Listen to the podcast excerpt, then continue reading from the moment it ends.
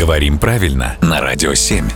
Володя, доброе утро. Доброе утро. На днях пересматривал «Золотой фонд советского кино» и услышал, как Шерлок Холмс совершенно отчетливо произносит Элементарно, Ватсон. «Браво, Володя! Аплодисменты, ты победитель нашей киновикторины».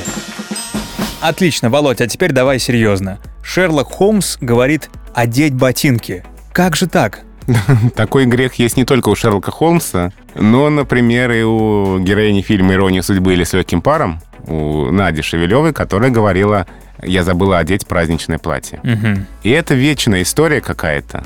При том, что повсеместно в речи даже очень грамотных людей глагол «одеть» в этом значении используется, вот литературная норма настаивает на том, что это ошибка.